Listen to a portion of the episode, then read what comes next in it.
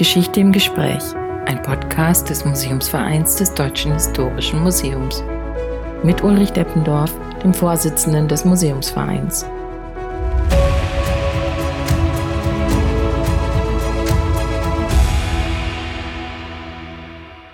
Hallo meine Damen und Herren, herzlich willkommen zum Podcast Geschichte im Gespräch des Museumsvereins des Deutschen Historischen Museums in Berlin.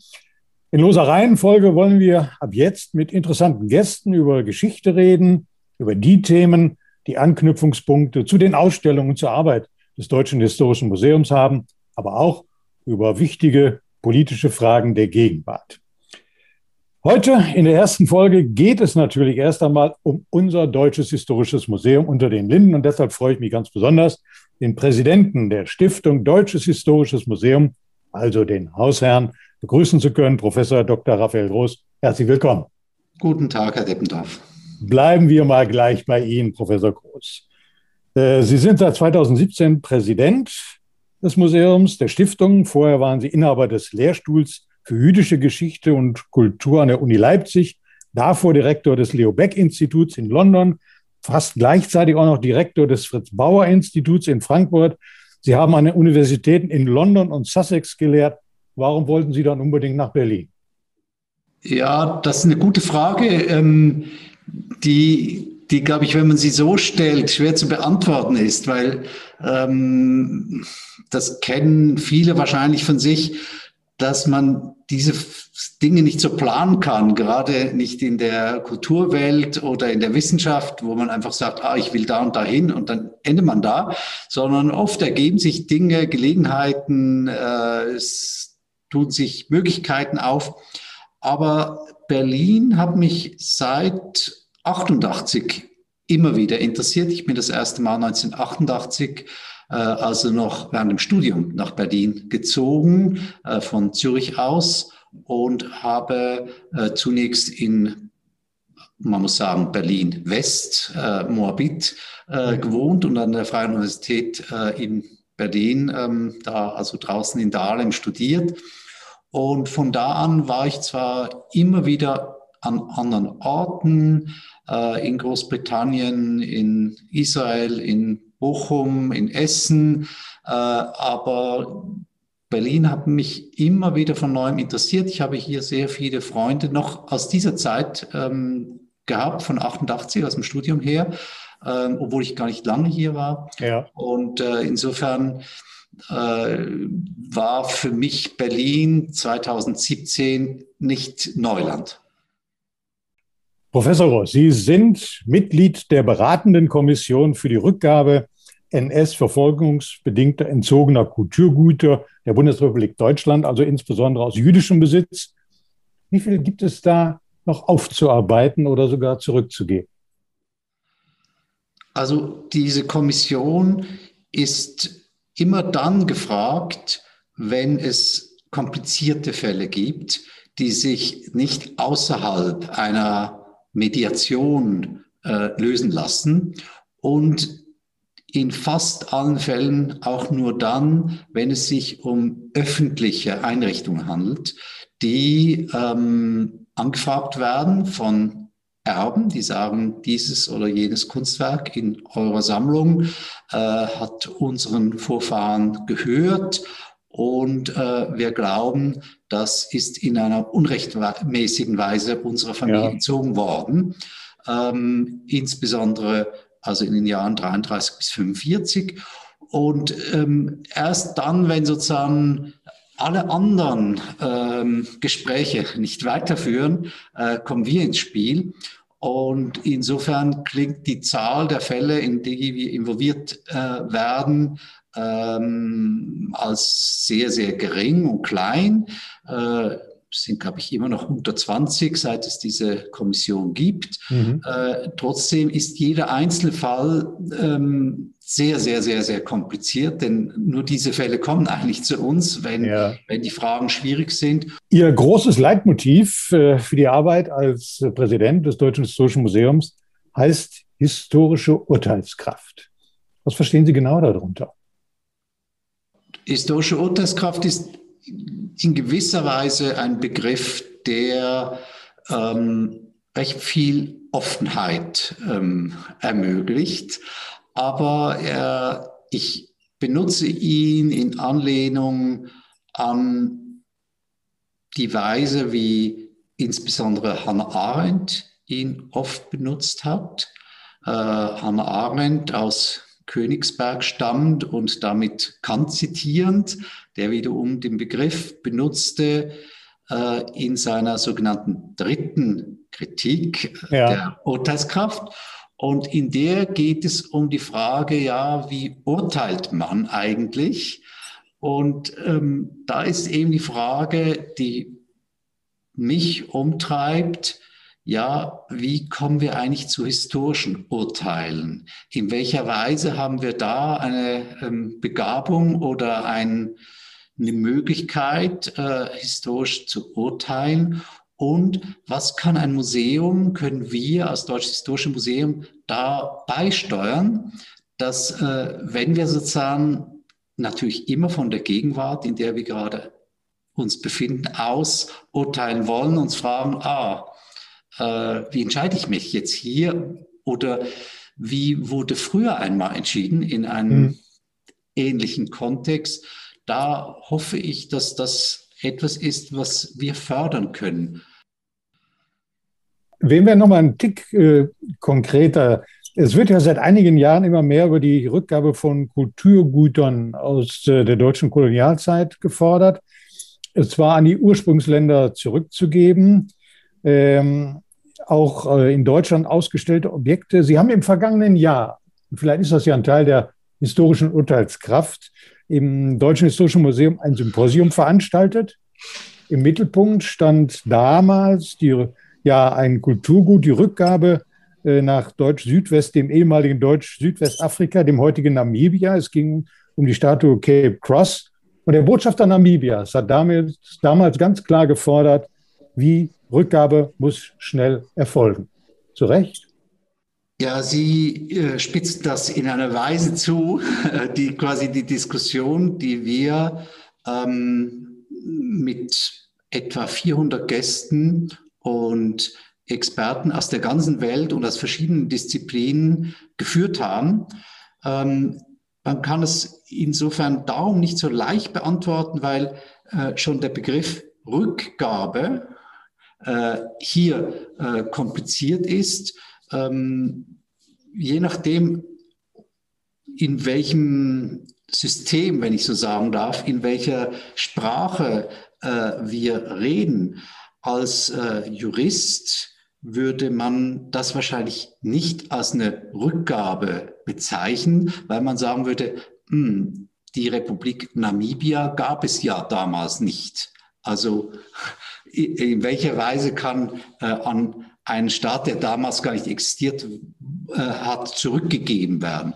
Und mhm. das ähm, zielt schon auf das erste große Problem, was auch auf dieser Tagung, die ich erwähnt habe, zu diesem kolonialen Objekt diskutiert worden ist, dass das äh, sogenannte internationale Völkerrecht uns etwa in diesem Fall eigentlich keine große Hilfe äh, an die Hand gibt. Mhm. Denn dieses wurde nicht für solche Fälle äh, kreiert. Und insofern ist es ähm, sehr schwierig, ähm, welche Kriterien benutzt man, um zu sagen, es ist trotzdem vielleicht äh, aus höherem Interesse, auch aus politischem Interesse, aus äh, politisch-kulturellem Interesse, aus Friedensinteresse interessant, äh, sinnvoll, ein Objekt ähm, Namibia zu geben aus unserer Sammlung oder nicht. Und da haben wir wirklich ganz offen äh, darüber äh, monatelang und dann zugespitzt auf dieser Tagung diskutiert und kam zum Schluss, ja, es ist in diesem Fall richtig. Bis hier erstmal schönen Dank, äh, Professor Groß. Wir reden gleich weiter.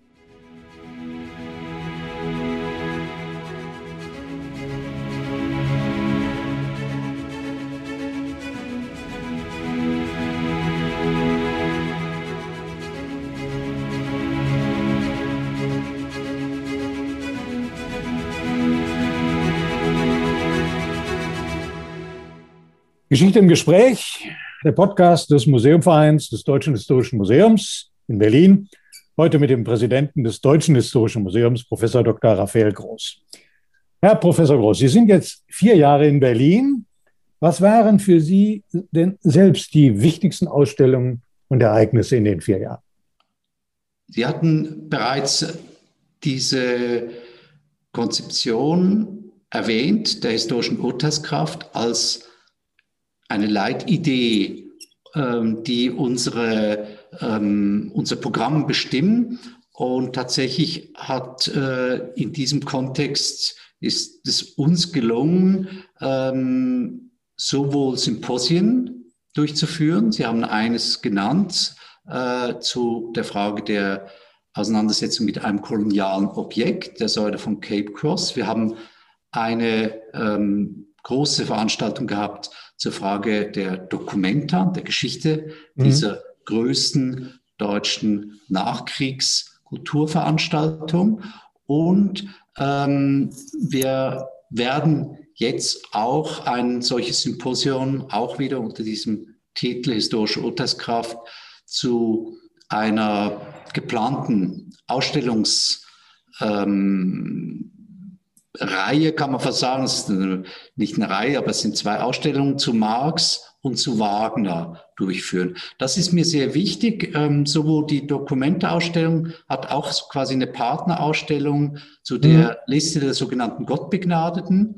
Und ähm, jetzt die Ausstellung dann 2022 äh, zu Marx und Wagner sind auch aufeinander bezogen und sind integriert in äh, eine davor äh, stattfindende Diskussion.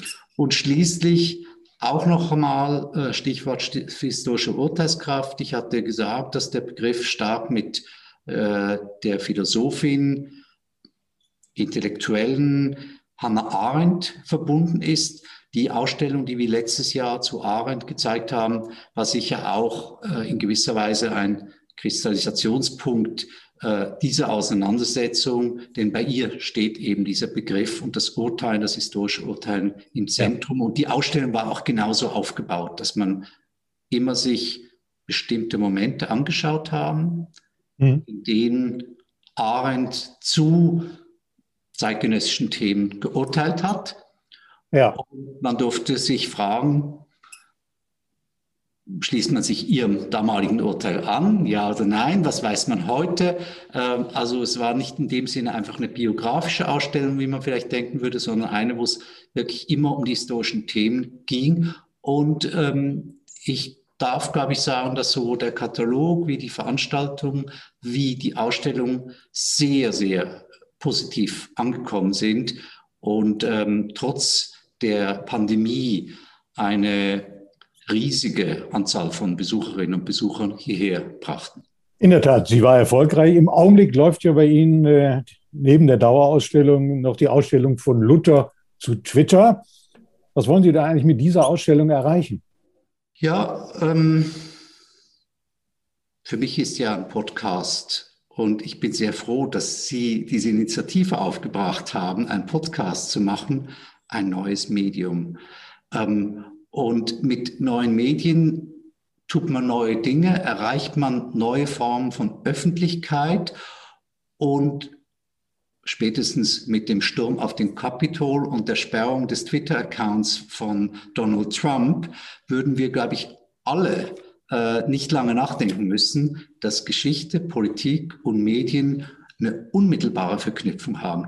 Was wir hier tun in unserer Ausstellung von Luther zu Twitter, ist, dass wir die Tiefendimension dieser medialen Entwicklung aufzeigen und sehen, dass immer wieder, wenn neue Medien ins Spiel kamen, auch sich plötzlich Unruhe ausbreitete, plötzlich neue Formen von politischer Öffentlichkeit da waren, Menschen, die wussten, wie man damit umgeht, wie man mit diesen Medien auch eine Öffentlichkeit prägen kann, bestimmen kann, wie man damit vielleicht einfacher gesagt Politik machen kann.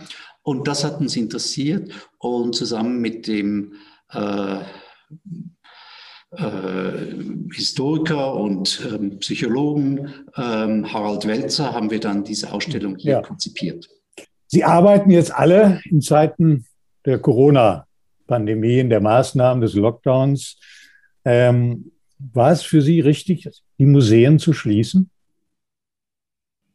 Ich habe zwar tatsächlich einmal angefangen, ähm, Biochemie zu studieren, aber ich glaube, die Kompetenzen der Museumsdirektoren und auch von mir liegen nicht darin äh, zu beurteilen, welche Maßnahmen die richtigen sind, um eine Pandemie in der Weise, die wir noch nie gesehen haben ja. und die vielleicht tatsächlich einzigartig ist, zu beurteilen und dann Noten zu verteilen. Da bin ich unglaublich zurückhaltend.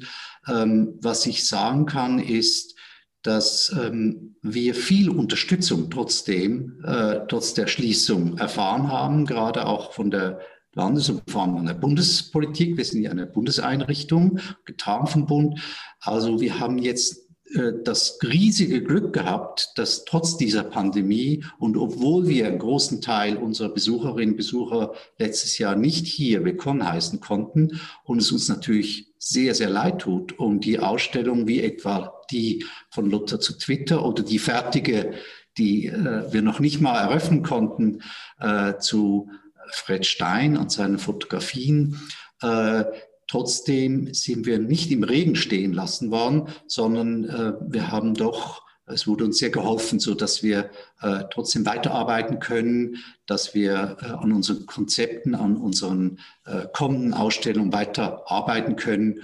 Und ähm, als Einrichtung sind wir bisher trotz der Schließung, würde ich sagen, gut durch diese schwierige Zeit gekommen und mhm. sollten bestimmt nicht die sein, die am meisten klagen, das ist für private Museen, private Einrichtungen, äh, private Geschäfte eine ganz andere Frage, die natürlich viel existenzieller bedroht sind. Außerdem gibt es ja noch die vielen digitalen Angebote des Deutschen Historischen Museums. Kleiner Hinweis auch vom Museumsverein. Ja, bis hier erstmal schönen Dank. Wir reden gleich weiter.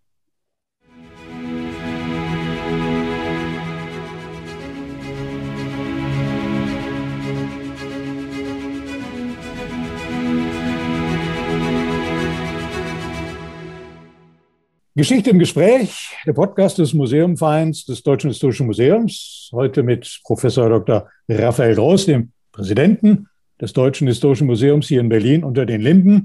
Jetzt blicken wir mal in die Zukunft, Herr Professor Groß. Wir haben den Lockdown, aber wir haben eben auch Renovierungsarbeiten und wir hoffen alle ja, irgendwann wird es wieder eröffnet. Das Zeughaus ist geschlossen. Äh, somit auch die Dauerausstellung. Wie lange wird das wohl noch andauern? Was schätzen Sie? Also wir haben wie zwei Phasen der Schließung. Das eine ist der ähm, pandemiebedingte Lockdown ja. des Zeughauses und auch des Paybaus, also da, wo unsere Wechselausstellungen stattfinden. Ähm, wann wir wieder öffnen können, das kann eigentlich nur die Politik beantworten, denn wir sind von der Landesregierung äh, konkret abhängig äh, und gehen davon aus, dass wir im Frühjahr wieder öffnen können, aber äh, kaum äh, viel früher. Äh, noch liegt hier äh, Schnee vor den Türen und ich glaube, das wird schon noch einige Zeit dauern, bis wir wieder eröffnen können. Wir haben natürlich Konzepte, die wir ja schon im letzten Sommer angewandt haben wie wir äh, möglichst Hygienebedingungen herstellen können in unseren doch sehr großzügigen Räumlichkeiten, mhm. äh, so dass wir äh, möglichst wenig äh, Gefahr für Ansteckung bieten würden und wie wir hoffen und wie auch die Politik immer wieder betont, äh, relativ früh wieder geöffnet werden können in dem Moment, wo das äh, diskutiert wird. Aber ähm, Sie verfolgen es ja alle auch. Es gibt ja im Moment die große Unsicherheit über die Mutanten ja, des ja. Virus. Und insofern wissen wir alle nicht äh, genau. Wir werden so alle etwa zwei bis vier Wochen auch direkt hier vom Senat von Berlin informiert, wie da das ist. Das nächste Mal wieder diese Woche Freitag, da werden wir wieder ähm, erfahren, äh, wie das für die Museen äh, aussehen wird. Wir wissen es also nicht. Ich habe gesagt, wir haben zwei Momente der Schließung vor uns für die äh, Dauerausstellung im Zeughaus. Richtig. Äh, die zweite Schließung wird ab diesem Sommer stattfinden. Die hat nichts mit der Pandemie zu tun, sondern mit äh, wichtigen Baumaßnahmen, die äh, notwendig geworden sind. Ähm, man muss sich das so vorstellen, dieses Gebäude ist äh, seit seiner Eröffnung, da ist nie was passiert. Wir haben jedes Jahr äh, Hunderttausende von äh, Besucherinnen und Besuchern, die da durchgehen. Äh, und dann entstehen Schäden, dann entstehen Probleme mit der Lüftungszirkulation, mit allen möglichen Fragen. Wir sind Mieter hier. Ja. Und ähm, jetzt ist der Moment, wo eben äh, sehr viele zentrale Dinge neu äh, saniert werden müssen, wo aber auch technische ähm, Verbesserungen stattfinden werden, etwa für WLAN und für alle möglichen äh, digitalen Möglichkeiten der dann neuen Dauerausstellung. Professor Groß, während des Umbaus bleibt aber der Peilbau, glaube ich, offen, oder? Ja, zum Glück. Und das, sind, das ist ganz wichtig für uns. Ähm, insofern, wir werden eine Interimsdauerausstellung haben, wir werden weiter Wechselausstellungen haben, Veranstaltungen und natürlich unser Online-Angebot, was sehr vielfältig ist. Insofern, wir bleiben offen, auch wenn der Zeughaus, das Zeughaus geschlossen werden muss für die dann kommende neue Dauerausstellung. Professor Groß, können Sie uns vielleicht ein bisschen neugierig machen? Was würde denn so in der neuen Dauerausstellung noch zusätzlich kommen oder was würde erneuert? Äh, Gibt es neue Schwerpunkte? Also wir sind seit ziemlich langer Zeit mit mehr oder weniger dem gesamten Hausteam daran zu überlegen, wie sieht diese neue Dauerausstellung aus. Das ist ein Riesenprojekt. Äh, wir reden über 10.000 Quadratmeter, also schwer überschaubar. Wir reden über etwa eine Million Objekte, die wir in unseren Archiven, Depots beherbergen und da eine Auswahl zu treffen. Jetzt die haben wir noch nicht getroffen, äh, sondern die wird am Ende stehen, dieser Diskussion, die wir gemeinsam im Haus führen und auch mit Experten von außen und mit Interessensgruppen von außen. Äh, da sind wir mittendrin, zum Teil noch am Anfang. Ähm, sicher können wir schon sagen, wir werden etwa nicht wie jetzt eine durchgehende Chronologie zeigen, wo man sozusagen reinkommt, bei der Kasse ein Ticket löst und dann von dem, was immer man aus dem Anfang der deutschen Geschichte bezeichnet, bis äh, mehr oder weniger zur Gegenwart kommt. Äh, das ist im Moment der Fall. Man geht sozusagen durch äh, eine große Chronologie über 10.000 Quadratmeter mit Vertiefungsräumen und Ebenen. Das werden wir wahrscheinlich so nicht mehr machen. Und zwar, weil wir durch die Besucherforschung gelernt haben, dass das schwierig ist. Ähm, die Vorstellung, das, das Positive der Chronologie ist, dass sie uns ja so etwas wie einen Halt gibt im Verstehen. Ähm, wenn die aber zu lange ist, mhm. dann verschwindet äh, dieser Vorteil wieder, denn dann weiß man plötzlich gar nicht mehr, wo man sich befindet, wenn man nicht ein Spezialist ist. Insofern werden wir die Chronologie weiter auch äh, benutzen, denn die ist sehr wichtig. Aber wir werden schauen, dass nicht die ganzen 10.000 Quadratmeter über die Chronologie angelegt sind. Den zweiten Moment, den ich sicher sagen kann, ist, wir werden die Geschichte des Ortes ähm, als quasi das größte Objekt ähm, erfahrbarer machen. Die Masken von Schlüter etwa, die wir haben, die sterbenden Krieger. Wir werden mehr darauf hinweisen, wo man sich befindet, was das für eine Geschichte ist, äh, was die Ebenen der Geschichte auch äh, dieses Orts, dieses barocken also Zeughauses, ne? Zeughauses sind ähm, und äh, werden da das sicher genauer ähm, äh, in den Fokus nehmen. Wir werden auch, das ist der dritte Teil, den ich sicher äh, jetzt schon sagen kann, so etwas wie eine Eingangssituation äh, machen. Äh, ich nenne das im Moment ein Arsenal, wo Besucher, Besucherinnen zunächst mal darauf hingeführt werden, wie gehen wir eigentlich mit unseren Objekten um? Warum haben wir so und so ausgesucht? Äh, was bedeutet die Provenienz, die Herkunft eines Objektes ja. für uns? Denn und das ist eine Frage, die für mich bis heute immer noch ähm, verstörend ist. Was machen wir als historisches Museum eigentlich mit Objekten, die wir zeigen? Wie kriegen die eine Bedeutung? Wir zeigen ja nicht in dem Sinne Kunstwerke, weil wir Kunst zeigen wollen, sondern wir zeigen vielleicht eben den Hut von Napoleon. Aber warum tun wir das?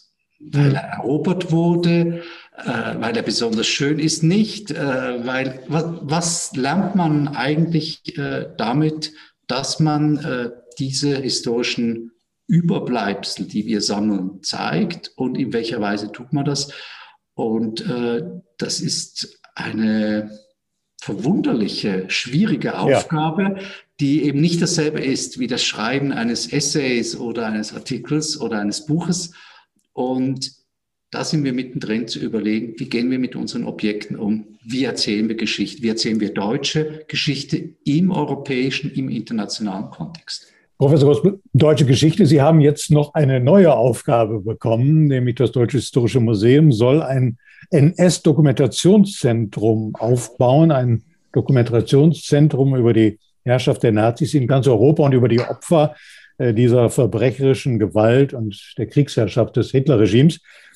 Warum soll dieses Zentrum entstehen und kommt es nicht eigentlich viel zu spät? Ich glaube, ob etwas zu früh oder zu spät oder zur richtigen Zeit kommt, ähm, ist vielleicht eine Frage, die man eher mit Politikern diskutieren kann, als jetzt mit jemand, der sich damit beschäftigt, wie machen wir das? Äh, ich habe jetzt zuerst diesen Auftrag des Parlaments und der Regierung äh, entgegengenommen, dass wir hier die Federführung haben, diese Einrichtung ähm, zunächst mal voranzutreiben und dann dem Parlament auch wieder gegenüber zu berichten. Äh, insofern äh, kann ich jetzt auch noch nicht viel sagen, weil, weil das ist unser, unser Auftraggeber und Ansprechpartner. Aber weil Sie die Frage einleiteten mit, der, mit dem Satz, ähm, Sie haben eine neue Aufgabe. Vielleicht würde ich das ein bisschen äh, in Anführungszeichen setzen, denn ich würde sagen, und das ist vielleicht gerade auch ein Zugang, es ist nicht eine neue Aufgabe, sondern es ist Teil der deutschen Geschichte, sich mit der Gewalt und dem, was diese Gewalt für die europäischen Nachbarn äh, zwischen in den Jahren 39 bis 45 ausmachte, zu beschäftigen. Insofern ist diese neue Aufgabe in gewisser Weise immer schon die Aufgabe dieses Hauses auch gewesen oder hätte sie, wie ich vielleicht sagen darf, durchaus selbstkritisch sagen darf, immer schon sein sollen.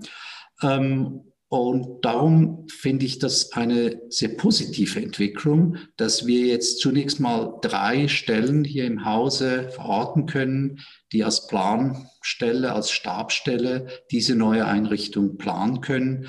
Wie die dann aussieht, wo die sein wird, welchen Umfang die haben wird, das wird das Resultat unserer Überlegungen sein. Wir haben zwei Arbeitsgruppen schon äh, berufen und äh, die eine hat auch schon getagt.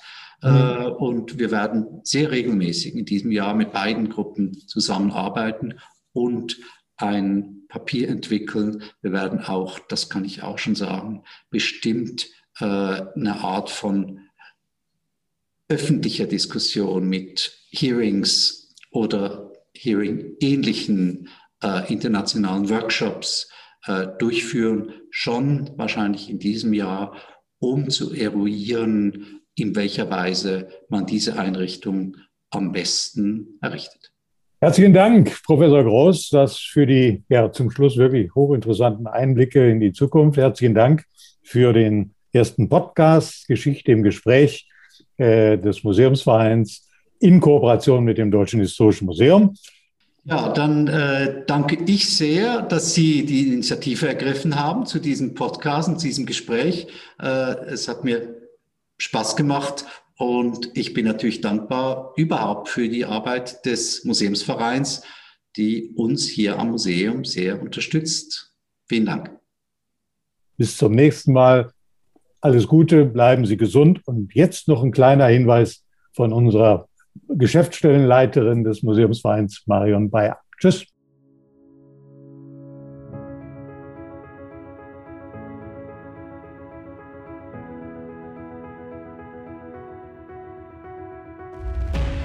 Das war die erste Folge von Geschichte im Gespräch, ein Podcast des Museumsvereins des Deutschen Historischen Museums mit Ulrich Deppendorf. Das Gespräch wurde am 9. Februar 2021 aufgezeichnet. Über die weiteren Folgen informieren wir Sie auf unserer Webseite www.dhm.de-museumsverein. Wenn Sie uns und das Deutsche Historische Museum unterstützen möchten, laden wir Sie ein, Mitglied im Museumsverein zu werden. Informationen zur Mitgliedschaft, den Vorteilen als Mitglied und unserem derzeit digitalen Mitgliederprogramm finden Sie ebenfalls auf unserer Webseite. Details zum digitalen Angebot des Deutschen Historischen Museums, den kommenden Ausstellungen und sobald dies absehbar ist, zur Wiederöffnung des Museums finden Sie auf www.dhm.de. Herzlichen Dank fürs Einschalten. Bis zum nächsten Mal.